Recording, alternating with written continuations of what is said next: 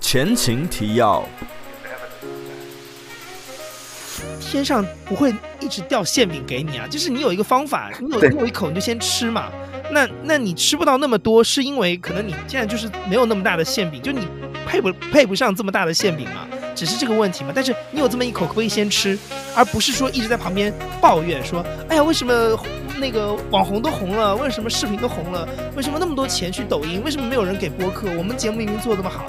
你要向市场证明这件事情啊。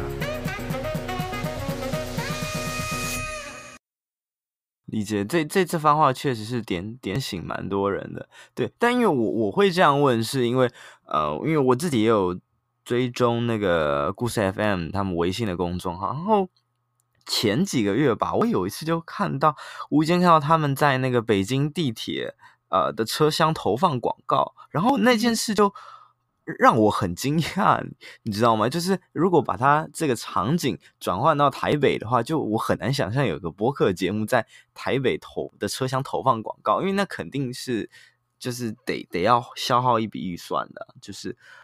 就我觉得说，哇，那真的是确实有做出一些成绩出来。对，我觉得首先你要看，像现在在市面上，第一啊，就是就你刚才说这个案例，就是它能够在所谓的公共的广呃传播渠道里做一些曝光的节目，比如说故事 FM，比如说日坛公园，最近好像也有跟一个品牌做一些联名的东西，在上海地铁的广告里面出现。那你要考虑的是，首先这几家。包括我们在内，就是我们是已经全职，然后机构化的来做这件事情。不管它是什么类型的机构，它是专注音频的机构也好，它是更类似于一个呃自媒体的机构也好，或者是它是一个专门的呃声音制作的工作室也好，不管，但是它至少都是全职，有一个团队，然后大家是靠这个东西来赚钱，或者是到靠这个东西来糊口的。那这个我认为它就是要跟别的播主要区分开来，因为。我还是那个话，就是你要天上掉馅饼，你要用手接啊，就是你不能说，哎呀，我呃，我是一个程序员，然后我每天有九九六的工作，我那边赚的钱很多，然后我就是用业余时间做一个播客，然而你还希望这个播客又赚钱，又能让你红，然后还能有很多的预算，这怎么可能嘛？就是你要做，你要你要想通过播客，那你就一心一意通过播客，你当你一心一意的时候，一定会有回报的。就这件事情，首先你要搞清楚，就是所有你看到的有案例的这些播客，你觉得他的营销做得好，他都是在专门做这件事情，他不是兼职在做这件事情。所以我为什么会，就是比如说我我为什么会在上海办，比如说 Podfest 的这种活动，就是我觉得中文的播客其实一直有一个，呃，就是大家的那种呃业余爱好的心态太重，他没有把这个事情当成是一个专业的职业的事情去看。那我通过一个线下活动，其实是。强就是创造一种仪式感，就是告诉你说，哎，你开一个播客不是光来玩而已，就是你有一个身份就叫播主，那你要先严肃的看待这件事情。你对他有多少企图心是另外一回事，但你先严肃看待这件事情。那如果你觉得我连这个活动，就是或者说我连这个身份都不想要，或者我不想要这个身份认同，我真的就是做得完，OK，没有问题。但是。如果你对这件事情有一点期待，可不可以先从身份认同开始做？就是你先把自己当成是一个职业人看待，然后你再考虑我要不要全职做。就是我觉得一定要有一个，就赚钱要有一个态度嘛。那你要尊重他，他才有他会才有钱来啊。就你必须把自己视为一个创作者嘛，可以这样理解嘛。然后你或者说把自己视作是一个真的我在用音频，我真心的希望通过音频变现。通过音频赚钱，我会把我很多的期待，然后呃企图心都放在这里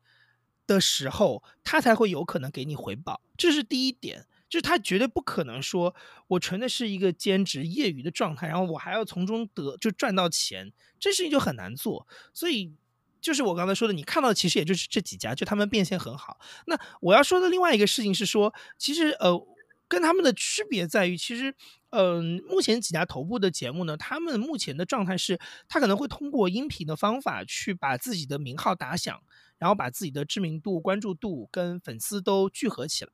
然后呢，但是呢，说实话，其实大家也都还没有找到说直接通过音频变现，或者说音频大量变现的一种方法。那。目，那怎么解决自己的财务问题？所以他们会想到说，我可能用现在已经有比较清晰的盈利模式、商业模式的呃媒介渠道，比如说公众号，比如说拍抖音的方法，或者是说做一些线下的呃电商等等的这样的方法来去解决我的获利问题。就是我不是直接通过就等着用播客来赚钱，而是说我用播客积攒了人气之后，我把这个人气放在一个可以赚钱的渠道去做。那我们跟他们的区别只是在于说，我们在现阶段我们还是希望能够探索一下直接通过播客获利的方法。仅仅此而已。然后包括我们去开呃去做企业服务也是一样，就我们还是基于我们用音频这个工具来赚钱，而不是说我通过忽左忽右红了之后，我马上就开一个好像呃比如说卖卖一些旅游团或者周边这样的方法。就是我们想探，对对对对对，就我们想探索一些还是用怎么能用音频直接赚钱的方法。其实这个可能是有一我们跟他们有一点点区别，但是我想我们至少。这几家对，就是初衷都是一样的，就是我们 都是真心诚意的想用自己做的播客来赚钱嘛。嗯，那所以我们才有可能有钱赚。对，但嗯，就是完全是两种不同的思维。只是我觉得忽左忽右这条路会比较孤独，比较艰辛，因为我会觉得他他比较难啦。因为真的蛮多人他的变现方式确实是把啊、不管是所谓的这个 Vlog 的 YouTube，还是说。呃，播客的节目，它就是一个免费收听的一个铺口。然后，当当这一些听众对他的人或者是他的产品有兴趣之后，他才会导流到他的，不管是订阅制的服务，还是他卖的课程，还是其他的变现方式。那我觉得忽左忽右走的比较是一个直接的方式，就是去正视这这样子的一个存在。但我觉得，其实你看他，我们我们就 JustPod 这家公司做的很多尝试，确有确实是有价值的。就是像我前面提到的，我们可有能力去承接企业的需求，然后你就会发现啊，企业其实有很强的音频需求，只不过没有人接。就这件事情，你得有人去做，才有可能去发现这个事情嘛，一定是这样的。那你如果说，呃。自媒体都是用说啊，我先做红了之后，然后我就直接去找一个已经可以变现的方法去变现的话，那你永远发现不了一条新的路嘛，一定是这样子嘛。那我觉得我们只是比较坚持一点，或者是说我们现在至少优先考虑的一点是，我们既然是一家数字音频公司，然后我们也相信播客的潜力，那我们就先用这个东西来看一看有没有可能变现。是这样子，但我们也不会说我们一定会吊吊死在这个树上把我们饿死，但我们一定会优先做尝试，因为你现在我们至少目前会发现的说，你只要试了，就有一个结果，对，而并不是说我感觉他我我坐在那里感觉他没有钱赚，然后就就就然后我去找别的渠道了。就是其实很多事情你感觉是没有用的，一定要试一试才。理解。那嗯，就是因为前面也提到 Podfest China 嘛，在下一个月也要举办第二届了，所以嗯，就刚刚啊、呃、杨怡宁讲的这些想法，嗯、我觉得 Podfest China 是比较想要把不管是呃一些比较业余的播客带到一个比较专业的殿堂里面。那那你们这边的话会怎么样给予不同的？阶段或者是不同体量的博客一些呃，不管是支援或帮助，或者是促进交流，你们会怎么样子去筹办这样子的活动，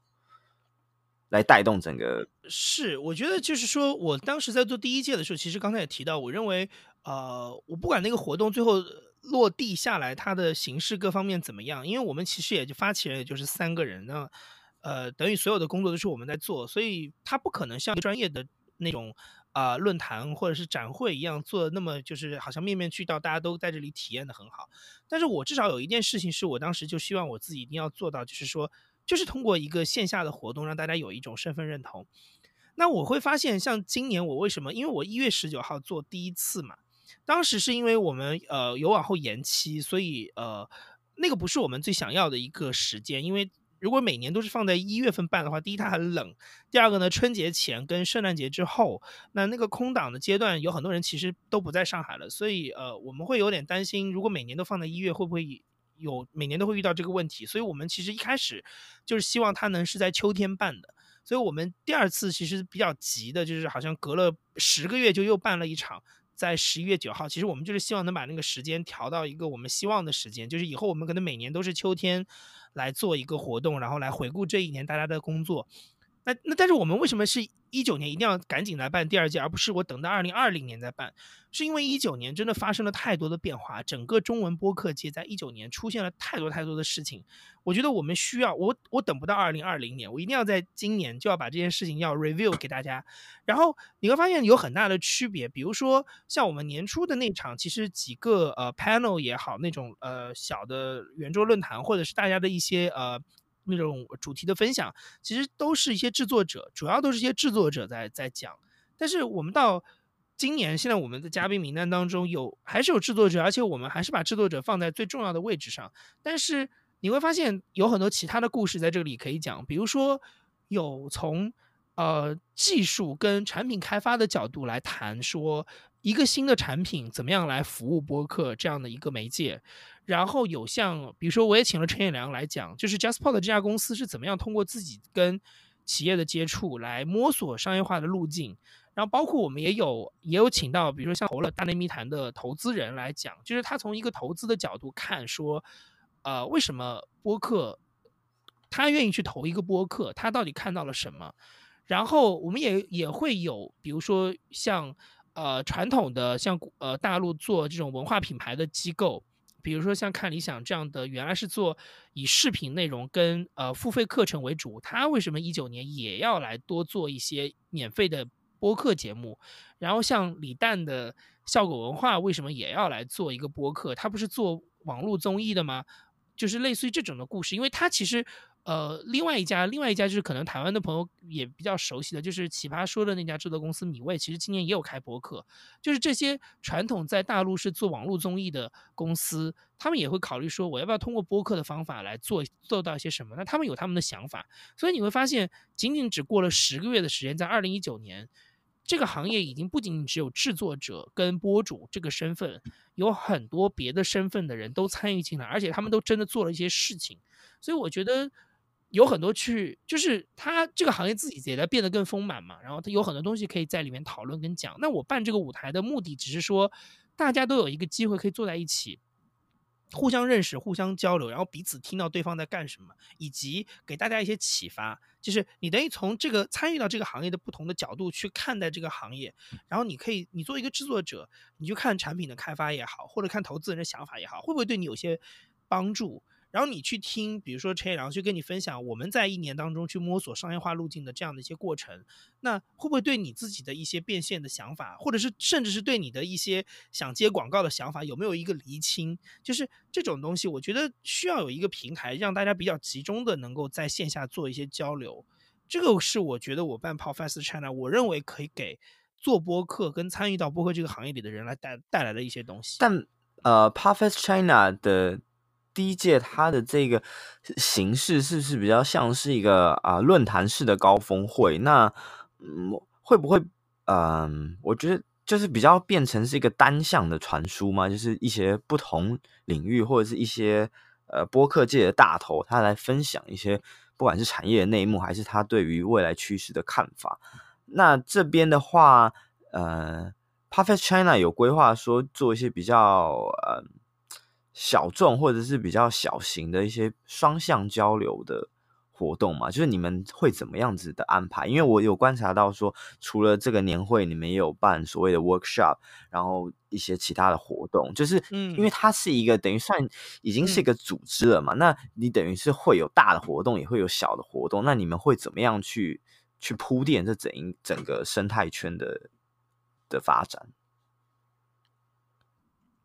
第一，我觉得首先，即使是在年度的活动上，我们也很重重视，就是大家 social 跟线下交流的这一块。所以我其实每一个环节结束之后，我第一是保留很很比较呃有有一有一定时间的 Q&A 的环节。另外就是说我给大家的休息时间会比较长，就是你可以在休息的时间当中，会你跟刚才讲者也好，或者是大家彼此认识一下。然后我自己也会下场去帮大家介绍，就你认大家你认识他一下，他认识他一下，对对对对，我觉得这个其实我我有会提供一个这样的活动，因为我觉得，嗯，年度的这个活动它的好处是它来的人会比较多跟比较集中，然后很可能很多的博主他就是一年就就这么一次专门跑到上海来，然后就是大家聚会一下，所以我觉得它是个很难得的机会，虽然。呃活动很紧凑，时间很有限，但是我觉得有这么样一个机会，大家能够都在一起，然后你可以在这样一个场合里，大概能见到大概跟中国播客圈有关的大多数的人。我觉得这个机会本身是很难得的，然后你可以通过这个方法，你可能只是见一面认识一下，say 个 hi，但是你加一个微信，可以有更多深入的交流，可以在你们的私下里去进行。我觉得只是我提供了一个方便大家认识的场所，这是我办年度活动的一个，就是你刚才说的，就是说对于所有参与当中的人，如果他不是大头来分享的话，他能从中得到的一些。机会，然后另外一个是，我觉得像你刚刚提到的 workshop，我们这次其实十一月九号也有办 workshop，然后我们呃的计划是说，可能以后是每个季度都会有。那那个的活动，我会其实是比较有针对性跟比较具体，就是说我可能一场不会很多人，二三十个，但是你可以直接去跟一个呃比较有名的制作者去做一个，就是你可以听他去讲一个。有更多的时间听他去讲一个更完整的自己的制作过程，然后呢，他会带着他的设备，然后他会带着比如说他原来做过的一些案例，直接到这里来，然后你可以去摸，你可以去摸他的设备，然后他会教你怎么用这些东西，就是或者是说，呃，他会拿他的案例过来分享，然后你可能以以前就是听一听，可能一个呃一一段访谈十分钟，或者是一个 story 可能就是十五分钟的时间，但他会。可能一分钟一分钟的给你剥析，说我这个是怎么剪出来的，然后我我这个选题是怎么找的，我怎么去跟他沟通，他怎么会在我的采访里讲到这一句这么精彩的话，我当时是做了些什么功课，就是他会很细的讲这些事情，然后底下的因为人很少嘛，所以其实每一个参与者都有可能去跟他做一个更直接的，就提出自己的问题，所以我觉得这个其实。也是我们做 workshop 的一些想法，就是我觉得国内现在的状态是说，嗯、我认为其实我们前面也有整个提到这样的一些事情，就是大多数的博主其实他都是业余时间跟业余爱好来做。那说实话是，呃，我自己现在做的公司，我我就感受会非常非常明显，就是你一些专业的剪接师，他来剪一个音频，对他来说太容易了。然后你跟对于一个普通人来说，每每次录音完之后，那个剪剪接是他最头疼的一个部分，他可能会在那个地方会磨很长时间。然后如果他又是一个你知道精力不是很集中的，就马虎过容易就哎呀算了算了算了，然后就放在那里，然后节目就断更了，就经常会。对对对对对。但是其实对一个专业的，比如电视台出来的剪接师或者电台出来的剪接师，剪一个片子很很容易，就像这种访谈类的节目，很可能一下午就搞定了。所以。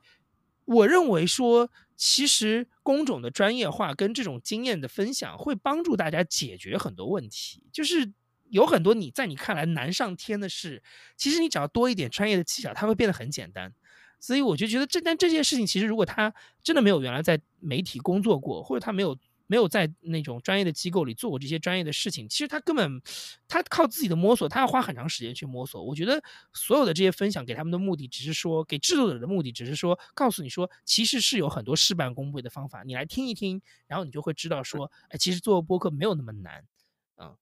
就不是说所有的东西都要从头去学这样。对，这这个我蛮蛮有同感的，因为我们之前前一阵子台湾也办了一个小型的线下的。呃，创作者的聚会，那其实也蛮多播主会分享说，他们会去呃租个录音室，然后就有专门的录音师剪辑，那可能就花一点钱，然后就会拿到一个算干净的音档。那其实就是说说老实话，如果能钱用钱解决的是，呃，其实都是会比较方便的。对，但当然，你去你去玩一些设备，例如说买研究一些什么麦克风啊，或者是一些混音器，当然它是有一些科技跟玩播客的乐趣。对，但我觉得那那两个是不一样的追求啦。如果想要做一个呃专业化的，对，因为我觉得我是觉得做播是因为我觉得做播客的，其实现在随着就随着做播客的人越来越多，其实你会发现诉求是。很丰富的，就是有些人他仅仅只是觉得我说的很开心，他后但是后面那些事情他也没有那么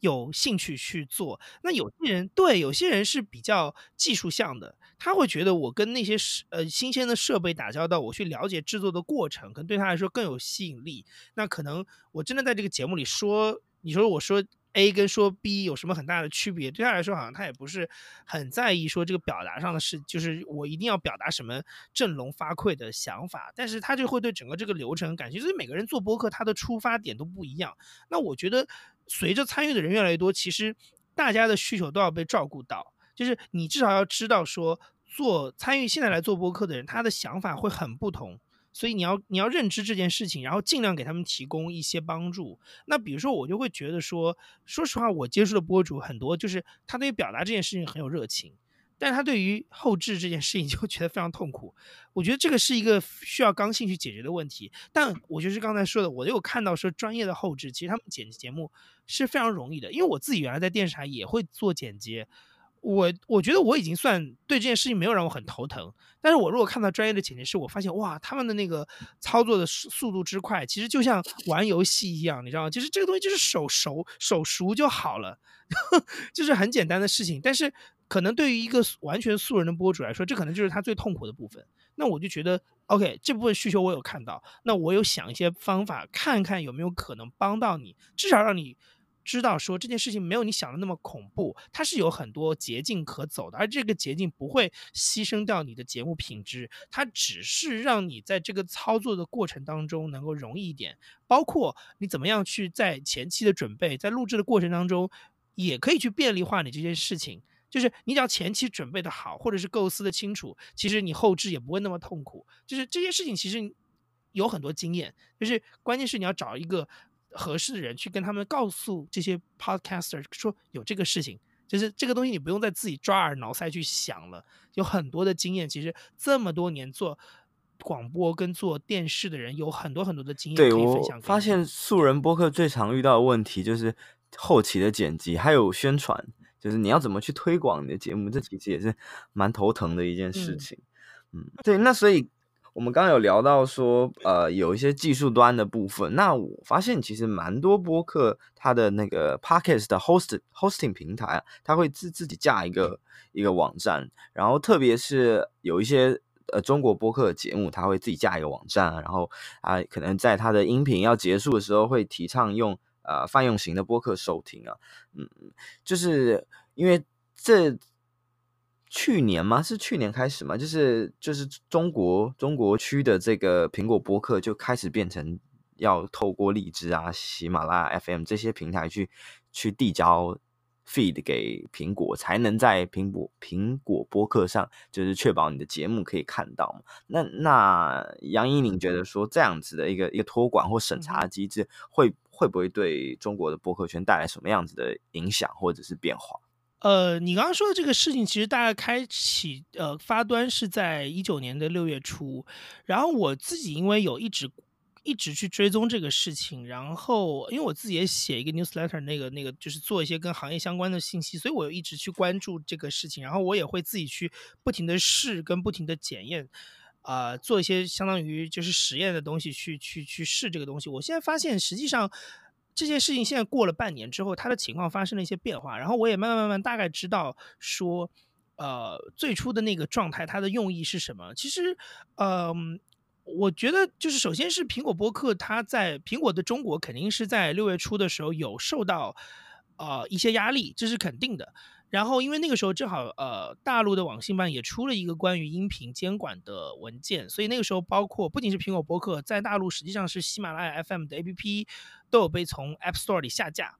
就是有有一个月是你没有办法在 App Store 里搜到这个 APP 的。当然，你如果装的话了，你如果之前手机装过，你还可以继续用，但是呢，它就是你如果是新用户的话，你搜不到这个 App。那其实是跟他那段时间的整个对于数字音频的，就是就是音频这个东西内容的监管是有关系的。但是实际上这件事情过了半年之后，你会发现，呃，我们至少在苹果播客上看到的结果是，呃，它只是把中国大陆区以外的内容大部分都下架了。到目前状态来说，就是你在呃你在这个苹果播客，如果你是用中国的呃 App Store 的账号去登录苹果播客的话，你现在如果去搜。比如说 BBC 的节目你会搜不到，然后有很多的美国的主流的播客你也搜不到，就是可能对于这些非中文的节目来说会呃其实是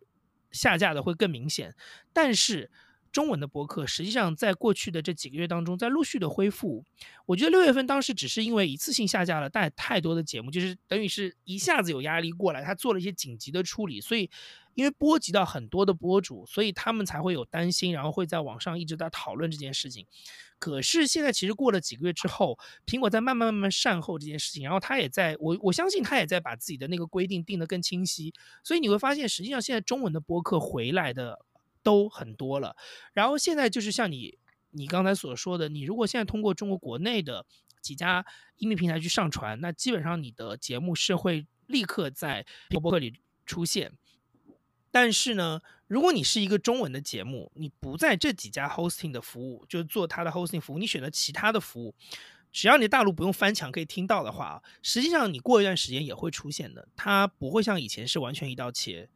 呃，我想，我想它内部一定有一些审核机制，比如他会看你的节目是不是会可能有持续运营的这个能力，或者是说，呃，你的内容不会特别的敏感，那它其实还是会让你重新。回到苹果博客上来，即使你不是用喜马拉雅这些主流的平台在托管的话，所以我我个人认为，其实首先是那一波的风波可能现在已经有点平复了。第二件事情是从我如果从一个行业的角度来看，我会认为这件事情啊、我会觉得它的正面意义比负面意义大很多，因为很多人在看这件事情的时候，更多会考虑到审查的问题。可是你要必须要。正式一点，就是你在中国大陆，只要你做跟任何跟内容相关的事情，审查是不可避免的，你一定会遇到。那我我反而认为，原来呃，在博客，就苹果播客或者其他的泛用型 APP 上的这种完全放任的状态，实际上是更危险的，因为当它一旦有一些那种所谓的我们叫危危害性啊，或者说那种东西被政府注意到的时候，它很可能是直接一网打尽，它可能会摧毁那个对于播客的播客的生态圈，对生态，所以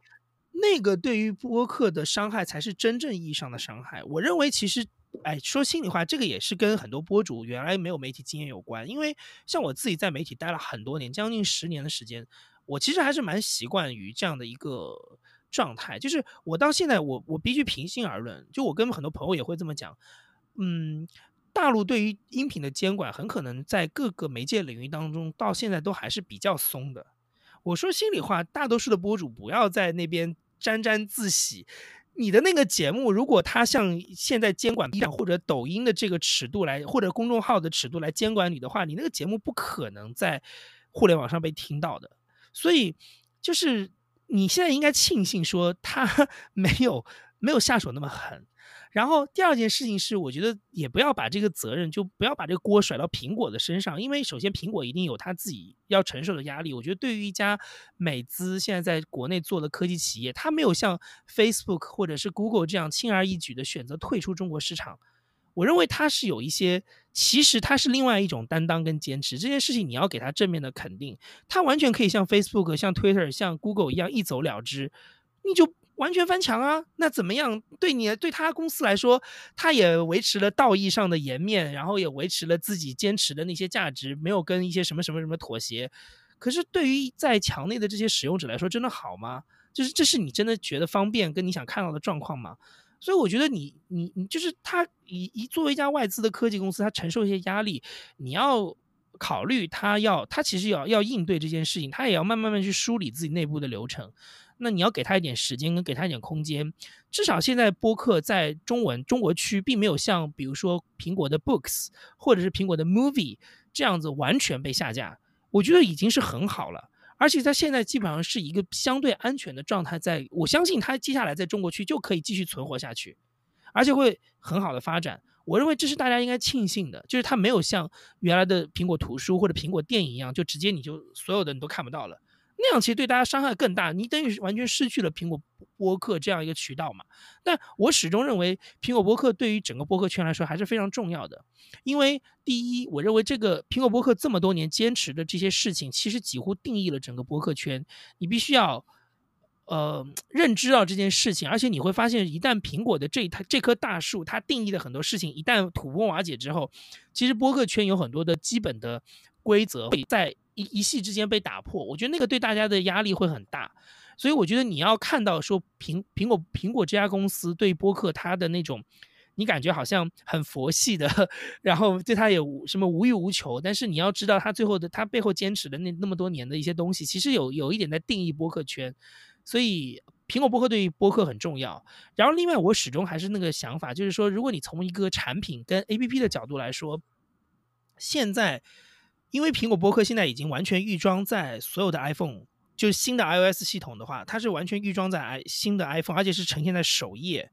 而且现在它的那个 OS 系统，就是笔记本的这块也有在更新，所以它现在公司层面上有把播客放在一个很重要的战略位置上来看待。那它对于我们这些做播客的人的好处就是，所有使用苹果产品的人，他都有一个可以听播客的 APP，这个对你来说太重要了。你要好好的善用这件事情，就是你要让你的听众，那些从来没有打开过这 APP 的听众，通过一些方法打开这个 APP，发现这个世界，然后。这个对你来说才是真真正正重重要的事情，就是你刚才说的，其实所谓的宣传的这件事情，就是说宣传一方面是让你跟你已有的听众去保持一个良好的互动，但是所有的宣传其他的另外一块就是你要打破你的同温层，你要让那些从来不听你的节目，甚至从来不听播客的人要知道你的节目，知道播客这件事情。那我始终认为苹果播客是最简单的一个方法。像现在微信，它对于第三方的跳转已经不像原来限制那么多，其实现在它的方法已经很方。便，我如果发一个呃苹果的那个节目的链接，再发给一个好友，他按一下，他直接就可以跳转弹出来你手机里预装的那个苹果播客 APP。这一个动作不要小看，它对于播客很重要。所以现在我反而认为说，在中国大陆苹果播客现在这种安全性，就是因为它下架了很多海外的节目，它的那个相对安全，其实对于中文播主来说，要好好利用它。你应该让你的听众多用。苹果播客来听，而不是一昧的让他去，呃，使用美区账号下一个第三方的那种泛用型客户端，或者是说是这种来听。我觉得的确，它从产品角度来说，苹果播客的 APP 不是最好用的。我相信，尤其是你如果用了啊 Pocket Cast 或者是像 Overcast 这样的一些第三方的软件，你会知道它的确没有那么好用。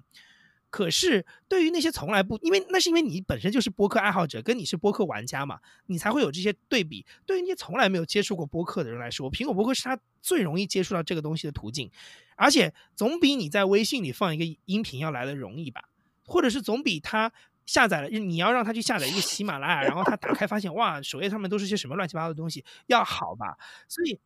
所以就是说，它永远是最好的一个渠道，大家要好好的珍惜跟善用这件事情，要让那些从来没有听音频的人第一次接触到播客，就是从苹果播客来接触。我觉得这件事情其实对我们才是真正有用的事情。对，就是大家要要用一个 比较理解的心态，然后要用一个比较聪明的眼光去看待这件事情。嗯，对，毕竟苹苹果播客还是我觉得还是算最大的一个收听的平台了。而且你要你要想到，他还是在坚持啊，他并不会为了啊、所谓的一点点的商业利益就去改变呃他对于播客的品味，或者他对于播客这件事情的某一些价值的坚持。你看今天苹果的播客的 APP，你如果去看它的 feature，它推荐的节目真的就是可听性真的很高啊。对，就是就这件事情，他能他到现在还在做这件事情，那你就已经可以知道说。他这么大的一家公司，又有硬件又有软件的一家公司，他其实根本也不指望说播客能给他带来多少的商业收益，所以他会坚持他的一些东西。你要看到这一点，然后他对于你的你个人跟你的用户来说，他就是相对比较干净的一个专注于播客的产品。所以你要看到这一点，你你还是我我个人其实真的还是不太希望说听播客就是。没有接触过播客的人，在第一眼看到播客的时候，是跟很多有声书、知识付费这些东西鱼龙混杂的在一个 APP 里。我觉得那个对播客并没有什么好处，它有可能会分散注意力，也有可能会让他对你的认知更糊涂，也有可能会拉低你的在他们心中的一个位置。我觉得这都不是好事，但是苹果播客的价值观是很正的，就是它是比较始终如一在坚持一些东西，而且又很干净，所以你应该多让你的用户用这个 APP 去听，尤其是那些他不是忠粉，他不是痴迷于播客的人来说，你应该让他先用这个每一个人的 iPhone 手机都装的 APP 来先试一试看，我觉得这个对播客很对，我觉得这这个这个想法确实是挺好的，但。就是唯一比较可惜的就是，如果他不是苹果的用户就，就就没有办法享受这样子的一个 APP 了。嗯，对，但是我会，但是我觉得，哎，不过我我不知道，我觉得很多用安卓的人感觉他好像对于，就是我觉得用安卓的人应该好像对于便利性这件事情没有那么高的追求，因为我我始终真的觉得，因为我自己用也有也有用一台安卓手机，我觉得安卓手机，嗯，直到今天我都觉得它没有那么好用，就是如果你对。在手就是手机，比如说一些系统的更新，然后安装、卸载软件等等这些东西，没有一套很清晰的操作的一些习惯的话，其实你用安卓手机会觉得很烦。所以我觉得用安卓手机的人，可能他对这件事情就会觉得他有一些他自己的方法，所以他应该会有一些自己的途径找到适合听音频的 APP。但是对于用苹果的人来说，因为苹果一直都坚持，就是你一站式的可以解决所有的问题，所以用过的人他就是有很多时候就是图一个方便嘛。那我觉得苹果播客就是一个最方便的途径啊！你一定要让他，一定要想尽办法让他在手机里知道说，哦，原来我的手机里本来就有这个 APP，然后我要点开来听一听。这件事情对播客很重要。对，而且我觉得除了这这件事情本身之外，如果自己在做一些呃。区域性的播客的一些推广的一些活动组织，如果真的能跟呃当地的苹果播客这个品牌对接，或者它可以呃提供你一些合作或者是资源的话，我就相相信是对整个市场是蛮有蛮有帮助的。就如果它能作为一个活动的 sponsor 的话，嗯嗯嗯嗯。但是好像哎，好像这件事情我自己倒没有太多看到，因为其实在对，因为我看好像呃，你的活动也有一些，就是 Podfest China 也有一些 sponsor 嘛。那你有没有想过说，可以，也许可以跟大中华区的苹果谈谈这件事情？如果有渠道的话，嗯。我的经验是，其实你在美国，你也不太会看到苹果的播客出呃，嗯，公开的去赞助一些什么活动这块，因为其实以前，因为其实以前呃，早三四年前，其实《纽约时报》有写过一篇文章，它有在里面透露一些关于苹果播客的这个团队的一些运作的机制，但是他讲的是美国区啦，他就是说。美国区都是在跟一个叫什么 Wilson 的一个人联络，就是他整个美国区。你想，美国的播客已经做得很丰富了，但是整个苹果播客，它跟市场对接的人其实就是一个人而已。因为苹果它又不提供 hosting 的服务，它其实更多的就是一个搜寻，而且重点我觉得它是在它的那套目录上，就是苹果自己的那套对播客的缩影上。所以那个东西的维护，其实可能真的不需要那么多人去做，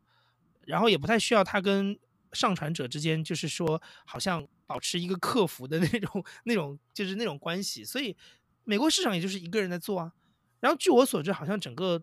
嗯、就是东北亚这一块，好像也就是一个人在做这件事情。就包括两岸的苹果播客，那个好像都是一个人在负责。所以，苹果这就是苹果运作这个东西的一个模式。所以，它好像不是那种像 Spotify 这种。很有野心的，专注于做音频的 APP，它就有很多想要在市场上曝光的一些想法。它可能基本上还是觉得把它当成是苹果生态不可或缺的一部分，但它又不是那种需要我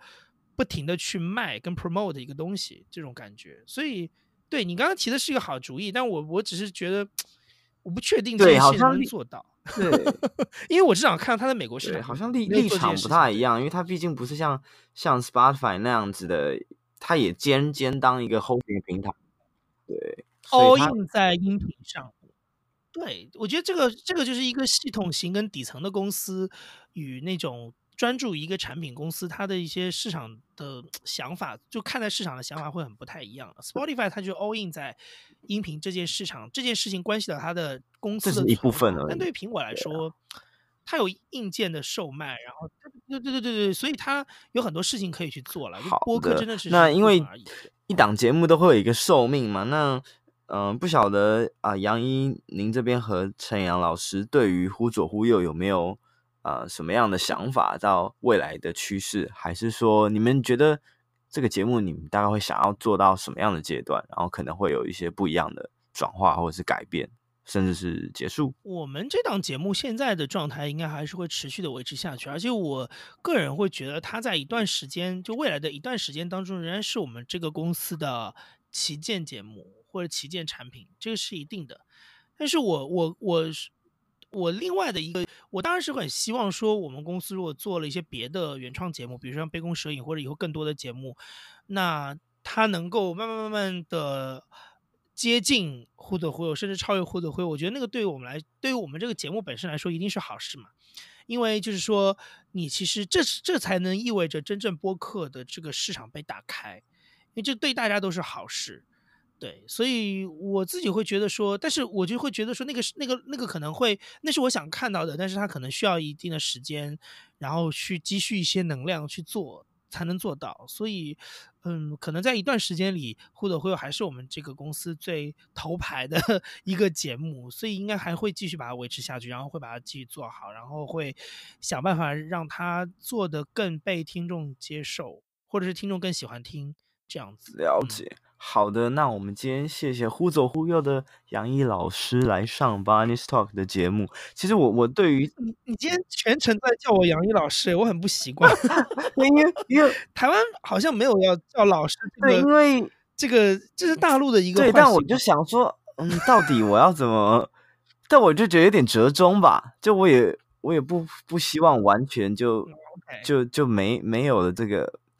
对。哎呀，这这挺尴尬，就是我也不知道到底怎么。但是，而且我跟你讲，而且我跟你讲，因为我们今天，对啊，而且我跟你讲，今天我们是因为远，因为远程录音。说实话哦，如果是，也是有点，有点客套。我跟你讲，不不，我想说的事情是要不是因为现在两岸关系比较奇怪的原因，我你上次之前跟我提过这个邀约，我很可能这个周末就会直接飞到台北去跟你当面录，因为我原来真的很蛮常跑台北的，我大概一年跑。两次少少说有两次 去过个周末或者过个小长假这样子，就是是对。就如果不是因为最近关系很奇怪，我们现在个人的那个签注被停了的话，我很可能你如果约我，我就直接飞到台北去了，对啊。对 但但但是会是会有机会的，因为我也我也很期待，就是哪一天也可以去参加一些嗯。线下的交流活动啊，对，我觉得多交流都是好的，而且，呃，毕竟大陆的市场的体量还是比较大，所以可能看到的一些变化也会也会比较快。我觉得可以给台湾的一些播客的播客主或者是听众一些想法或者是灵感，这个是目前在市面上比较少看到的。对，我其实一直都蛮想聊这一块，嗯，对，是，然后而且我可以告诉你的事情是。呃，至少在我们节目的听友群里，呃，你们你的节目还蛮还蛮还蛮蛮蛮常被推荐的。然后还有呃，马里欧的节目是当时最早的时候是我们的一个嘉宾那个沙星星推荐给我们，然后他当时就说，哎，台湾有一个节目跟忽左忽右还蛮像的，呵 呵就是那个马里欧与你喝一杯，对，多了一个喝酒的元素。是，然后还有那个我们听友还有推荐 News 酒吧，因为我自己其实原来 News 酒吧就是他广播的很长期的听众，我可能从零几年就开始听这家电台，所以他后来就哎，我们有听众在里面那个推荐他的那个播客嘛，然后我就有一次 PO 了一张，我好像一二年还是一三年去那个罗斯福路他们电台拍张照片，然后发到群里，然后说哦，他说你好还有去过这个电台，我说对啊，我听这个电台已经快二十年了。对，好像有些电台都有自己的播客节目吧，或者是呃部分的内容把它转载到播客里面去。对，嗯，但我我觉得对，但是我觉得这件事情其实真的。台湾的这个播客其实蛮有趣的，因为就像我刚才说的，我其实很早就会有听，嗯，台湾的那种就是线上直播的电台的，就是通过线上直播的方法来听台湾的电台，比如说中广跟飞碟跟 News 九八这些。但是其实这些电台到即使到现在，也不是所有的节目都有播客，而且好像在播客上做的比较比较就相对比较好一点的，其实也就只有 News 九八而已。对，所以。我我说不上来这个东西，因为实际上我认为台湾的电台、广播电台里的那些节目有很多是很值得搬上播客来，但是好像对他们来说，他们好像没有很早开始去利用这个渠道，反而是现在就是很多像你啊，像那个 Mario 啊，就是这些呃我们所说的这种博主，就 UGC 的节目会慢慢慢慢慢慢开始变成是台湾播客的代表，我觉得这个还蛮有趣的，对。对，但我们也是很期待可以出现一些品牌的的播客了。对，嗯，台湾说实话，到广播，嗯，台湾因为广播原来做的真的很厉害，而且广播的创意真的很棒，而且大陆有很多电台，其实过去可能是二十年来都有很多的那种想法是从台湾借鉴的，所以我其实还蛮期待台湾的广播人可以多做一点好的内容在播客上。对，了解，因为了解了解，哇，我没有，我没有没有没有没有想到，就是您对台湾的电台评价这么高，因因为我可能。也没有听过大陆那边的电台，所以我也我也很难去做比较。你觉得有两者间有什么样显著的差异吗？呃，我觉得这个首先，我觉得这个事情是跟可以讲古啊，就是追根 追溯一下，小小的追溯一下历史。因为大陆的电台大概在九十上世纪就一九九零年代中期以后后半期的时候，其实他就开始接触到。呃，开始受到台湾的一些电台的影响，那个其实跟台湾当时的舆论环境的变化也有关系。因为我如果没记错的话，是不是一九九三年的时候，台湾有改广电三法，然后那时候开始有民间电台的民营电台的出现，所以后来就赵少康他们开始去办，对，像那个时候最早，比如说台北之音，那时候王伟忠、蔡康永他们做台北之音，后来有呃小燕姐，然后赵少康他们做飞碟电台做 News 酒吧，所以。然后包括传统的就是中广这样的一些所谓的公营的，就是国营的电台也开始慢慢慢往市场化的方向去调整，所以那些新的形式、那些新的创意，其实很快就传到大陆来。所以大陆的电台，像我小时候听的，可能九八年、九九年那时候，大陆电台比如说会做一些 jingle 啊什么这种，然后就这种东西就是从台湾学的，所以就是对对对对。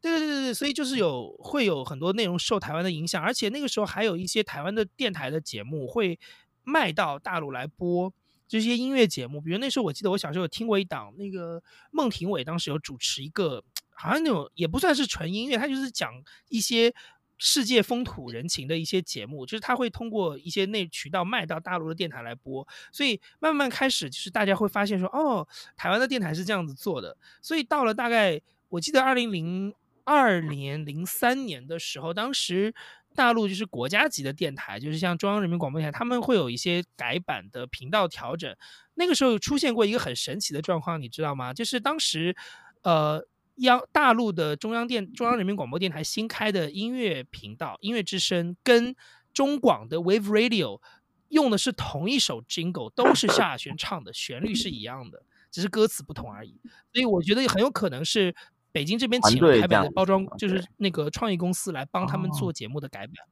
对对对对对，所以其实那个交流是很多的。所以我们很多时候，其实大陆很多人他听到的城市电台那种地方上的一些电台的所谓的节目风格也好，节目编排也好，其实都深深受台湾的影响。因为我很早听，所以我就知道说，哦，其实这些东西都是从台湾学的，就是都是很受到台湾的影响。所以这件事情如果在大陆的话，它慢慢慢慢其实也。在影响播客，因为，嗯，早期的素人播客其实很多都是在学习广播电台的节目怎么播、怎么主持、节目形式怎么安排，所以你你懂你懂我的意思，所以它其实是有这个传承在。那我觉得对于台湾来说，它的广播上的创意其实一直都做得很好，而且台湾也一直都有一些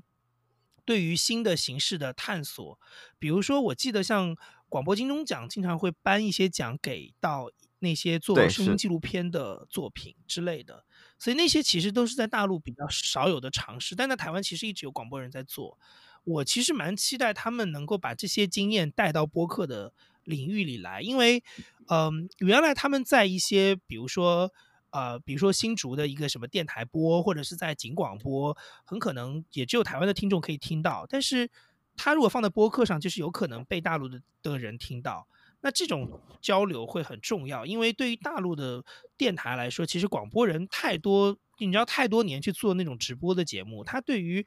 怎么做外采、怎么做纪录片这种东西，其实训练非常少。但是台湾虽然说它的商业电台的主流也是这些 DJ 的节目，可是他有一群职业的广播人一直在坚持自己的那些想做的内容，所以我觉得那种在中文世界的经验，其实它的相互之间的学习可能是。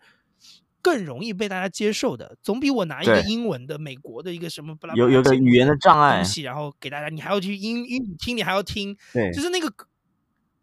障碍，还有一些文化的隔阂，所以他的那个理解上会有很多的有很多偏差。但是我如果是一个中文的台湾做的节目，直接传播到大陆来，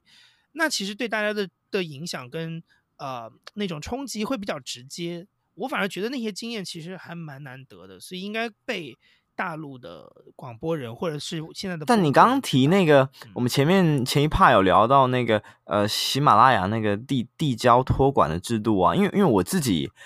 是在喜马拉雅也开了一个一模一样的节目，因为我一开始好像发，所以我在就是我在苹果中国区可以看到你。对，但 我好像发现我在台湾的，就是中国区那边是看不到的，就好像。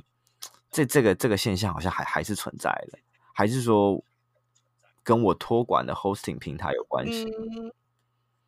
因为我我哎，对了，我哎，我不知道哎，你的节目，因为你的节目我在我在中国去对，但我开了一个你在台湾，我开了一个是简体版的，就我等于开了两个 RSS feed，哦，一个是台湾的的一个一个 hosting 的平台，然后另外一个就开了喜马拉雅，因为我原本台湾的那个是在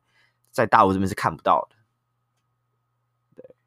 对对对，是了解。对，但我就嗯，所以理论上说，你应该是在你应该在大陆看到的是你在喜马拉雅的 hosting 的那个部分，然后你在大陆以外所有看到都是台湾的那个部分。对，对对，但你刚刚提到那个广广播那个，因为我们现在其实其实台湾的市场也越来越多人来做，不管是呃平台方啊，还是呃内容的产制。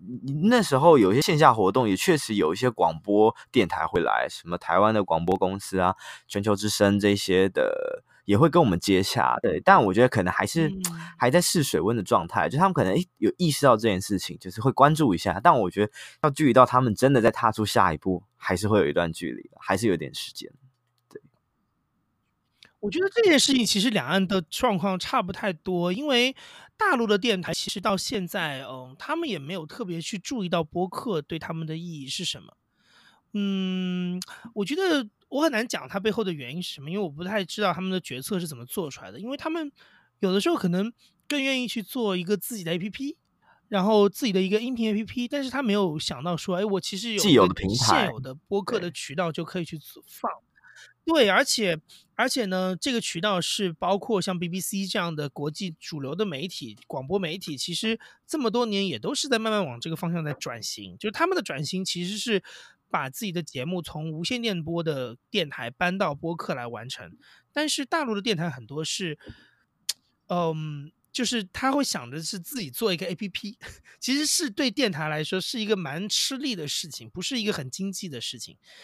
嗯，但好像台湾也一样，因为我在播客里真的也搜到，也蛮少能搜到台湾的。广播电台做的节目，所以我觉得这件事情上可能两岸的认知上都需要再加强。因为香港这块做的蛮好的，因为香港电台是很早就开始做播客，所以就会他把他的电台节目搬到播客上来。所以我觉得其实两岸 倒反而在这件事情上需要加个。好的，那我们今天谢谢忽左忽右的杨一来上我的节目。然后其实大陆这边还有很多有趣的播客节目，就是其实就是多希望大家可以听听不一样的的的节目啊，对。所以我自己对啊，我自己就是是，而且我觉得，因为是，而且我自己也会觉得，因为还是那个话嘛，因为两边的语言其实都是通的。我觉得，嗯、你听大陆的播客，很可能，我觉得对台湾的听众来说，你听大陆做的播客，很可能是你更能够了解大陆的真实想法是什么样的。因为至少目前大多数的播主，其实他他都是从一个人的。角度在分享很多事情，所以其实你会比较知道说一般人他的想法是什么样。这个可能跟你是从一个媒体或者是从一个很有热度的那种综艺节目看的，大会会有还会有一点不太一样的地方。所以我觉得可能它也是一个大家彼此了解的一个好的。好，那我们今天的节目就到这一边告一段落。那如果大家对于访谈的方向还有内容的想法有什么意见或者是指教，都欢迎透过苹果播客的。啊，评论给我，或者在我的脸书的粉专 Barney's Talk 可以留言给我。那我们今天谢谢杨一来上我的节目，那大家就下次见喽，拜拜，拜拜。